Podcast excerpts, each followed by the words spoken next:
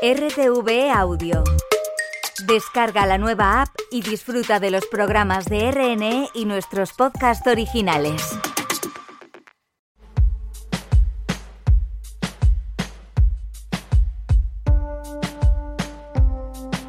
Tolerancia cero con Alba Urrutia.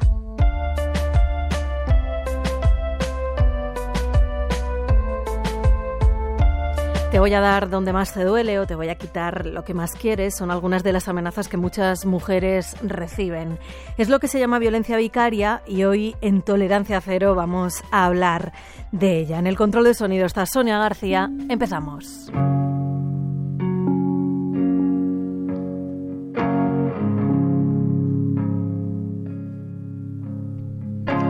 Cuando escuchamos violencia vicaria, rápidamente nos vienen a la cabeza casos como el de José Bretón, el de José Jimeno o el de Ricardo Carrascosa. Todos ellos son padres que mataron a sus hijos para hacer daño a la madre. Además, esta semana se está celebrando el juicio a un hombre al que se le acusa de matar a su hijo en el municipio valenciano de Sueca y los Mossos están investigando un caso en Barcelona. Si se confirma, serían 52 los niños y niñas asesinadas por este tipo de violencia desde que hay registros. Los asesinatos son la violencia vicaria más extrema, pero la realidad es que estamos ante una violencia muy extendida. Hoy nos acompañan dos profesionales que saben muchísimo de violencia vicaria. Son Cira García, magistrada del Juzgado de Violencia sobre la Mujer número uno de Getafe, y Sonia Bácaro, psicóloga clínica, perito forense, y fue precisamente quien acuñó el término de violencia vicaria. Cira, Sonia, buenas noches. Buenas noches. Hola, buenas noches. Sonia, ¿cómo definirías la violencia vicaria?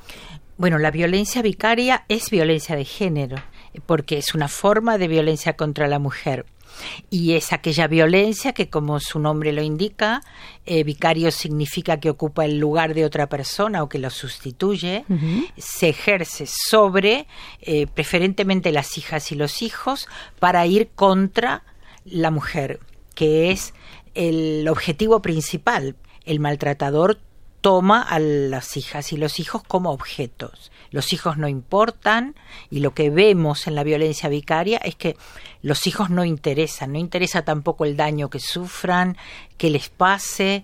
Eh, el objetivo del maltratador es como ganar el poder y el control nuevamente sobre esa mujer que se separó de él porque seguramente no aguantaba más y él entonces sabía por ejemplo, que los hijos eran la parte más importante para ella, que era por quienes aguantó a lo mejor muchísimos años. Pero insisto, no solamente se da con las hijas y los hijos, también a veces cuando no hay hijas o hijos, el, el ataque es contra la madre o el padre de la mujer, incluso hasta las mascotas. ¿Cuándo decides tú que, que a este tipo de violencia hay que ponerle nombre propio? Bueno, en el año 2012, cuando una madre me cuenta eh, precisamente que había sido acusada de ejercer el falso síndrome de alienación parental, ella me cuenta que él la había amenazado con quitarle lo que más quería, ella no quería, precisamente estaba tratando de proteger a su hijo y me cuenta que él termina asesinándolo pero a partir de este caso yo comienzo a pensar que eh, de verdad había más violencias que me contaban otras mujeres también. Me decían, yo ya me separé, ya puse distancia de él, pero él sigue ahora, ahora a través de los hijos, porque la justicia permite que los vea, que se los lleve, incluso me obligan a tener una custodia compartida con él. Y entonces me di cuenta que había un tipo de violencia que continuaba. Siempre hablamos de violencia, Cira y Sonia, eh, cuando conocemos los casos más extremos, es decir, los casos de asesinatos, pero hay otros muchos comportamientos o actos que entran dentro de lo que es la violencia vicaria. ¿Qué, te encuentras, por ejemplo, tú, Cira, en el juzgado? Bueno, yo creo que lo más importante es que eh, a nivel de jueces y juezas estemos formados y que conozcamos también qué es la violencia vicaria, ¿no? Yo creo que eso es lo que nos, nos hace darnos cuenta de indicadores que nos pueden revelar que efectivamente existe una situación de violencia vicaria. Además, Sonia lo explica muy bien en su libro, que hay indicadores que en los juzgados muchas veces pasan desapercibidos y que se encuadran en lo que se llama desacuerdos en el ejercicio de la potestad, ¿no? Esas madres que denuncian pues esos hijos que llegan del fin de semana habiendo ingerido alimentos a lo mejor respecto a los que tienen intolerancia, no habiendo tomado la medicación que le corresponde, no habiéndoles cambiado de la ropa limpia que llevaba y que les había preparado la madre, conduciendo sin cinturón en el vehículo, ¿no? Bueno, pues todos estos comportamientos que, bueno, a veces estas madres son eh, tachadas o tildadas de madres sobreprotectoras, cuando lo normal y lo natural es proteger a un hijo o una hija, o incluso madres locas, ¿no? Cuando realmente lo que nos está poniendo sobre la mesa es que hay una situación o hay indicadores ya de una posible situación de violencia vicaria, ¿no? Esa es la importancia de que estemos formados los jueces y las juezas y que sepamos Detectar, y detectarla y visibilizarla a nivel judicial. La violencia vicaria se incorpora no con este término, pero sí es violencia vicaria en el año 2021 por la promulgación de la Ley de Protección Jurídica a la Infancia y la Adolescencia frente a la violencia, como esa violencia contra familiares eh, menores de edad eh, o allegados a la mujer con la finalidad de causar daño o sufrimiento a, esa mujer, ¿no? Pero todavía no hay tipos eh, penales específicos que regulen ese tipo de violencia. Se encuadra dentro del maltrato físico, psicológico habitual que pueda sufrir esa madre como consecuencia y ese maltrato también al menor, porque los menores también son víctimas de esta violencia, son objetos y son instrumentos, pero también se ven vulnerados sus derechos, son también víctimas también de esta, de esta violencia. Entonces, bueno, yo creo que hay que dar un paso más a nivel legislativo se ha dado, pero hay que dar un paso más a nivel judicial para visibilizarla y sobre todo para penalizarla y, poderla castigar, claro. Claro, e, entiendo que estos casos, eh, Sonia, que comentaba Cira que ve en el juzgado, ¿no? Eh, estos comportamientos que pueden pasar desapercibidos son los que también te cuentan las madres cuando llegan a consulta, donde, cuando llegan a, a donde ti. Sí, precisamente la violencia vicaria puede ser extrema que el resultado es el asesinato o la desaparición, y luego está la habitual o cotidiana, que es la que muy bien describe Cira que se ve en los juzgados, y la importancia de haberle puesto el nombre radica precisamente en diferenciarla y ver que es una forma más que los hombres violentos tienen para continuar el maltrato, el poder y el control sobre la mujer. La violencia vicaria cotidiana o habitual comienza generalmente cuando la mujer plantea el divorcio y entonces eh, está la amenaza que nunca se toma eh, con toda la fuerza que tiene, que es te quitaré a los niños. Y en esa frase está resumido lo que es la violencia vicaria, porque para ese individuo está diciendo que sus hijos son objeto, porque nadie amenaza con quitar algo que no sea una cosa. Si esa amenaza se le diese la gravedad que tiene, seguramente podríamos impedir y podríamos prevenir la violencia vicaria. Claro. Eh, porque la violencia vicaria es un ataque al rol materno fundamentalmente, pero además está sostenido por el sistema y las instituciones. Un sistema social que tiene un imaginario colectivo patriarcal, que aunque a la mujer le pongan orden de alejamiento y todo, parece que se disocia y que con los hijos no. Y, puede aparecer también esta violencia, entiendo, antes de la separación, es decir, en los años de convivencia y de maltrato ellos también pueden ejercer esta violencia? Hay indicadores, o sea, eh, estos individuos no es que se vuelven de repente ni violentos ni poco empáticos, lo han sido siempre, o sea, en general en los estudios que, que hicimos vimos que eh, la falta de empatía para con los hijos estuvo siempre. Por lo tanto, fueron utilizados siempre para chantajes emocionales a la madre, incluso muchas mujeres me cuentan hasta chantajes con respecto a las, a las relaciones sexuales, ¿no? Eh, y lamentablemente ella cree que separándose termina. El problema y si tiene hijos o hijas menores de edad, ahí comienza una nueva forma de violencia que es esta que yo denominé violencia vicaria. Cira, ¿cómo de habitual es que te encuentres, bueno, pues que detectes esa violencia vicaria en los casos que ves en el juzgado? Bueno, en primer lugar, muchas madres no denuncian ni exponen estas situaciones. ¿Por qué? Porque mm, tienen temor a que se las culpabilice, incluso mm, que eso se pueda volver en contra de ellas, ¿no?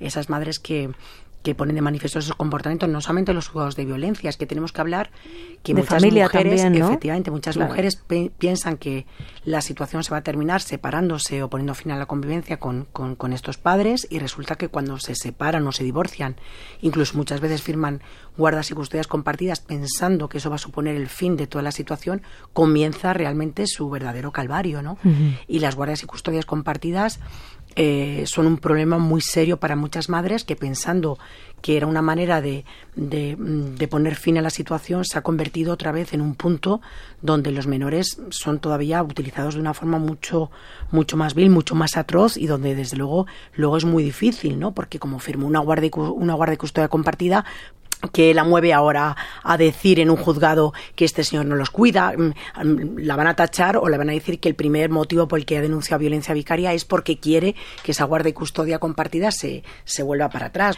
El problema de, de, muchas víctimas es, de violencia de género es que muchas veces no se las escucha y con estas cuestiones se las escucha todavía menos absolutamente ya se pone como la alarma diciendo, bueno, ¿qué me está contando? Es que esto son cuestiones que afectan al niño. O está usted denunciando esto porque quiere que este señor al final no tenga contacto con sus hijos. No, oiga, yo quiero proteger a mis hijos y expongo una situación que ya la he sufrido durante el matrimonio. Yo pensaba que esto se iba a finalizar uh -huh. y todo lo contrario. Entonces yo creo que hay un temor muy claro de ya de exponerlos en, la, en los juzgados precisamente porque eh, tienen miedo a no ser queridas, a ser tachadas de locas e incluso que el sistema se vuelva en su contra, pues accediendo a cambios de guardia y custodia a favor de los padres, que también está sucediendo desgraciadamente.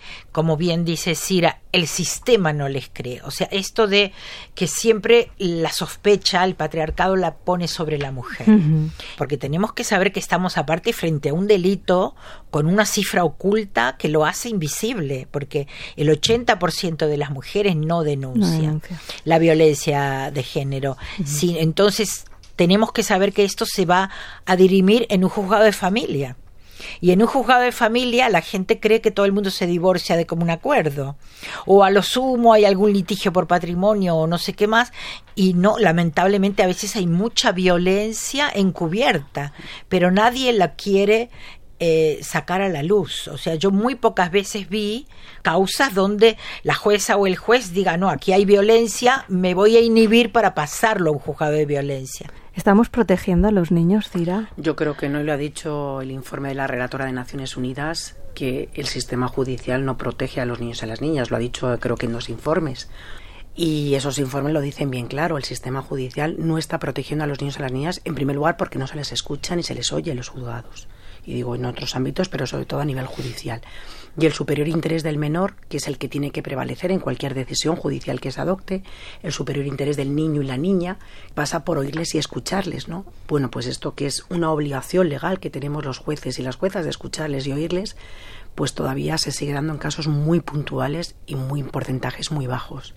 El superior interés del menor pasa por no tener contacto con un padre maltratador. Un maltratador, como bien dice Sonia, nunca puede ser un buen padre. Entonces, una situación donde ha habido violencia, donde esos niños han estado impregnados de esa situación de violencia, no podemos decir que ese señor puede responder a las necesidades del menor como, como padre, ¿no? Y así se, se incluye en la lopibia, además, uh -huh. ¿no? Suspender claro, estas claro. Visitas. Lo que pasa que es verdad que eh, las suspensiones de los regímenes de visitas tienen que valorarse también atendidas las circunstancias y valorando el interés. Y a veces sigue existiendo ese interés en seguir teniendo el niño y la niña contacto con un padre que ha sido y que es maltratador. Entonces, todavía subyace esa idea de que, bueno, muy grave tiene que ser para que no tenga contacto con el padre, el padre con los hijos y las hijas. Pero es que volvemos a insistir, hay que prevalecer el superior interés y la regla general es que no haya contacto. O sea, eso lo dice eh, la nueva ley a uh -huh. raíz de esta reforma. Sí. La regla general es que no tenga contacto con los niños y líneas. Y solo valorando ese superior interés del menor, que lo tengan. Pero vuelvo a insistir, lo excepcional sigue siendo lo general. Y entonces ahí es donde hay que hacer un cambio todavía mucho más profundo, claro. Para que una criatura se recupere del trauma de haber vivido en un ambiente donde su padre maltrataba a la madre, eh, para que un niño se recupere de ese trauma, no tiene que tener contacto con ese individuo, porque un maltratador no es un padre, padre es otra cosa. Eso es lo que tenemos a lo mejor que aprender. Aquí hay un tema de imaginario colectivo que todavía sigue entendiendo que un tipo puede ser violento con la mujer, pero no con los niños. Y eso no es verdad, porque un hombre violento, ser violento es una identidad en sí mismo. Yo tengo pacientes adultos y adultas que a día de hoy recuerdan de modo traumático la llegada de su padre a la casa.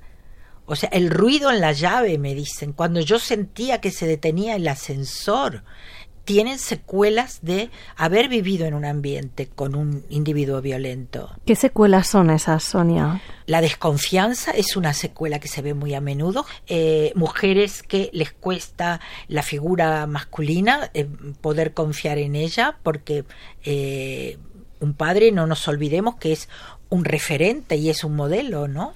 Por eso lo primero que habría que hacer es separarlo y que no tenga contacto. Otro tipo de secuelas son personas que están hiperactivadas, tienen insomnio, tienen eh, a veces cuando se reedita por X motivos o por, por una noticia o por algo que pase lo mismo, ahí se vuelven a reactivar toda la sintomatología que vivieron en su momento. Em, o sea, en estos días, o sea, con el episodio de que ha sucedido en estos días, con el asesinato de dos niños, que todavía no está caratulado como tal, pero es verdad que eh, eso le hace reactivar a todas las mujeres que han pasado por eso o que tienen miedo que eso suceda. Yo no entiendo por qué no se es drástico cuando una mujer dice me ha amenazado con que me iba a quitar a los niños. ¿Por qué eso no se toma en cuenta con la alarma o el grado de alarma que de verdad tiene contenida esa frase? Se forma a la judicatura, la fiscalía, agentes y cuerpos de seguridad en violencia vicaria. Se forma primero al que quiere o a la que quiere no de forma periódica y no de forma actualizada. No, yo por ejemplo, pues de violencia vicaria, pues había muy poquitos. Pero claro, eso también requiere cierta voluntad y además cierto compromiso con el, el lugar que tengas, ¿no? A nivel de un juzgado, a nivel de, del Ministerio Fiscal. Entonces se tendría que exigir que todos y todas las profesionales que estamos en estos juzgados sean profesionales que estén formados en violencia, de género y además con una formación obligatoria y actualizada. Pero es que hay una, hay una, una facilidad para desviar el foco de atención en las mujeres que es sorprendente, incluso en casos donde es obvio que hay una situación de violencia sobre esa mujer, sobre esos hijos e hijas, porque vienen esos niños y te lo explican claramente, cómo a ellos les, les aprieta del brazo, cómo les pone la zancadilla, cómo les escupe. Todavía el foco siempre se, se, se pone en las mujeres, ¿no? A ver si esa mujer ha manipulado al niño, a ver si le ha, le ha contado el discurso para que el niño lo cuente, ¿no? Cuando, cuando lo, lo, natural es que un niño cuente lo que ha vivido, es que el otro, eh, pero siempre es como desviando, ¿no? O por qué no contó esto esas mujeres que luego después de muchos años cuentan la situación que han vivido. Ah, bueno, y porque usted no lo denunció. Ay, fue su hijo agredido y usted no presentó una denuncia para proteger a su a su hijo. O, en fin, una mujer tarda nueve años en presentar una denuncia, por violencia de género. Todavía seguimos admitiendo esas preguntas en los juzgados donde una mujer que ha tardado un mes, dos, tres o tres días, se las pregunte por qué ha tardado usted tres días en denunciar. Siempre estamos con, con el foco en las mujeres, ¿no? Lo que dice Sonia, hay que hacer un cambio en el imaginario social mucho más profundo, ¿no? Cira, tú mm. hablas con los niños en el juzgado. Cuando tú hablas con ellos, ¿qué, ¿qué te encuentras en esos relatos? ¿Por qué es importante escucharles? Pues los niños y las niñas siempre tienen relatos que son súper esclarecedores porque a lo mejor con palabras no, pero con gestos o con datos nos dan muchísima información, ¿no? Es una obligación, es un mandato legal y de la normativa internacional. O sea, es que esto no es una opción, es una obligación. Y eso sí que tiene que todavía calar muchísimo en, en la justicia. Entonces, hay que tener muy claro también esa responsabilidad. Si tú tienes claro que esa decisión va a impactar en la vida del niño para siempre y a lo mejor con unas consecuencias irreversibles, pues a lo mejor sabemos ya y tenemos claro dónde nos encontramos. Pues Cira García, magistrada, y Sonia Bácaro, psicóloga, gracias por acompañarnos en Tolerancia Cero, porque este programa también es posible gracias al trabajo de mujeres como vosotras. Gracias, gracias a ti por invitarnos.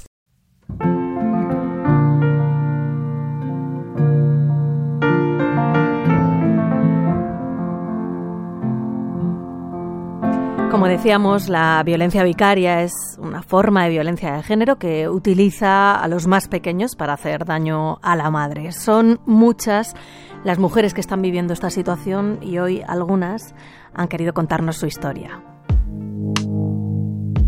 Cada vez que, le llevaba a la niña, la niña cuando me la devolvía, me la devolvía oliendo a caca, no le cambia el pañal, a día de hoy le sigue sin cambiar el pañal, ni la limpia, ni le pone crema, sin lavarla ni nada.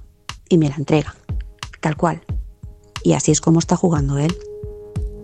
Como no puedo demostrarlo, pues yo hago todo lo que puedo para fastidiarte a ti, haciéndole daño a tu hija porque sé que a ti te duele.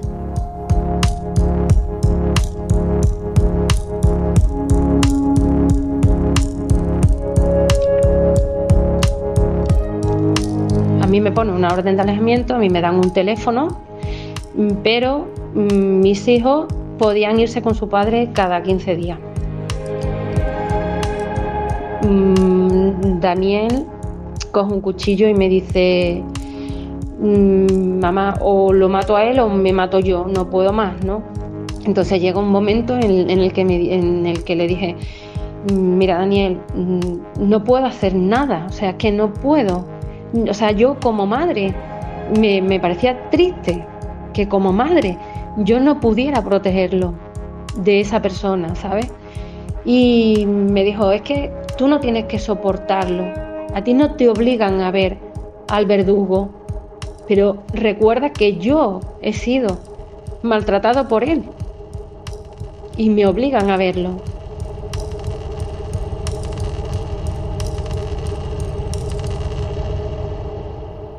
Hola, soy María y soy víctima de violencia de género.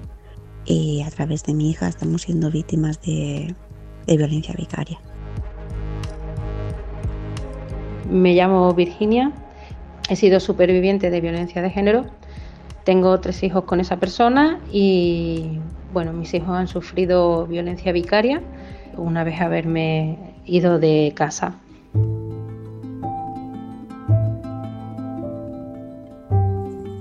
Terrible, no puedo hacer nada. Porque como demuestro yo, no puedo demostrarlo. Mi hija cena a las 7 de la noche porque es un bebé, es un bebé. Y a las 8 ya tiene que estar en la cama. Y por sus santos cojones, la niña viene a las 7 y media de la tarde. Has estado peleando por unos horarios para fastidiarme a mí porque sabías que la niña tenía una rutina y a mí me importa mi hija y quiero que mi hija esté bien, y tú lo que quieres para joderme a mí es fastidiarme con mi hija y que no esté bien. O sea, es joder por joder, fastidiar por fastidiar. Cuando se va con papá y viene a estar con papá, de repente no cena, de repente no come. ¿Qué le pasa a esta niña? ¿Qué le pasa a esta niña? Bueno, pues siempre hay un día, ¿no? Que se comete una equivocación y ese día vino manchada de chocolate la ropa. Ah, ya sé lo que le pasa a la niña. Y es que papá le está dando cruzanes, le está dando chocolate a un bebé para que cuando venga a casa no coma y mamá se preocupe pensando qué le pasa a la niña que no come, si es una niña que come súper bien.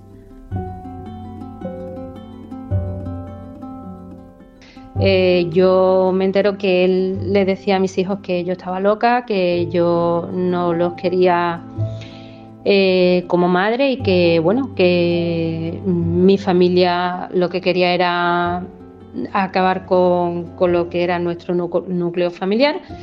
Pero en una de las primeras visitas, eh, él empieza a hablarle delante de la psicóloga, mm, hablarle malamente de mí a los dos mayores y entonces decía que todo lo que había pasado era mi culpa, que yo lo que quería era que ellos no lo, o sea, digamos que estaban manipulando a mis hijos, porque claro, el padre en todas las visitas pues siempre intentó que su historia fuera la verídica, ¿no? Digamos, siempre intentaba eh, que todo el mundo escuchara su versión, ¿vale?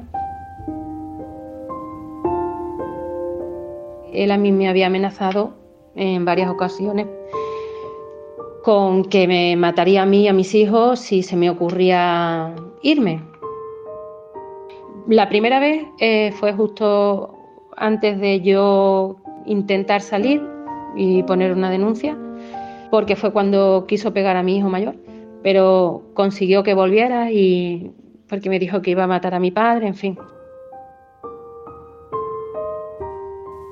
Es impotencia porque además te piden que aguantes, ¿no? Tú tienes que aguantar, los abogados, ¿no? Tienes que aguantar. Claro, yo tengo que aguantar, pero él puede hacer lo que le dé la gana, ¿no? Él puede hacer lo que quiera. Es una impotencia tremenda. Y es un dolor horroroso, horrible. O sea, la usa como un objeto. Pues mis hijos me piden por favor que por favor que no dejaran nunca que su padre se los pudiese llevar porque, porque no me volverían a ver. Pero claro, yo no puedo enfadarle, porque si yo le enfado, es capaz de todo, de todo, y se lleva a mi hija, y yo no sé lo que hace con ella, no lo sé. Y si un día se le gira la pinza y le hace algo, yo no voy a poder hacer nada. Porque como a mí me echó de casa y yo me fui a vivir a otra ciudad, a mí no me dieron orden de alejamiento.